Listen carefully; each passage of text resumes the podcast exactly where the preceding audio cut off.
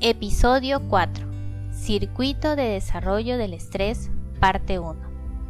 Reciba un muy cordial saludo. Mi nombre es Estela Muñoz y si usted me permite estaré encantada de acompañarle durante su viaje a través de los diferentes episodios del programa formativo acerca del estrés. Ya sabemos qué es el estrés, qué relación existe entre estresor y estrés así como cuáles son los tipos de estrés según su influencia en la persona. Ahora, en este cuarto episodio, ingresaremos al circuito de desarrollo del estrés. El estrés tiene un gran impacto en la persona y puede presentarse en tres combinaciones diferentes, donde participan los siguientes elementos, respuestas corporales, pensamientos negativos y conductas inadecuadas. Lamentablemente, si estos elementos no se controlan o manejan de forma oportuna, se va a dar lugar al estrés negativo, que es perjudicial para la persona.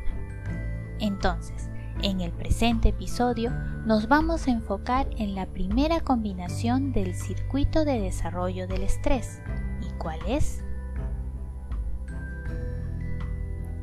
Se trata de la secuencia respuestas corporales que producen pensamientos negativos y estos a su vez generan conductas inadecuadas. Por ejemplo, una persona se muda a una nueva ciudad por motivo de trabajo, pero tras unos días de su nueva rutina empieza a sentirse mal.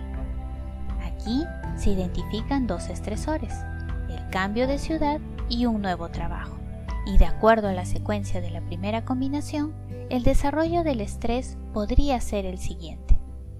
La persona siente un dolor persistente en el estómago y le cuesta dormir. Esto le lleva a pensar que quizás tenga un problema de salud serio y que hubiese sido mejor no mudarse.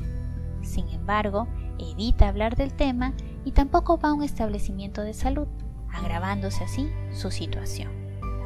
Recuerde, Cuanto más estrés soporta la persona, menor es su bienestar y por ende menor es su salud global. Dicho en otras palabras, cuanto más estrés soporta la persona, este estrés se va tornando negativo y el estrés negativo o distrés está asociado a serios problemas de salud, de los cuales hablaremos a partir del episodio 9. Si desea repasar este tema, le invito a visitar la web Santore.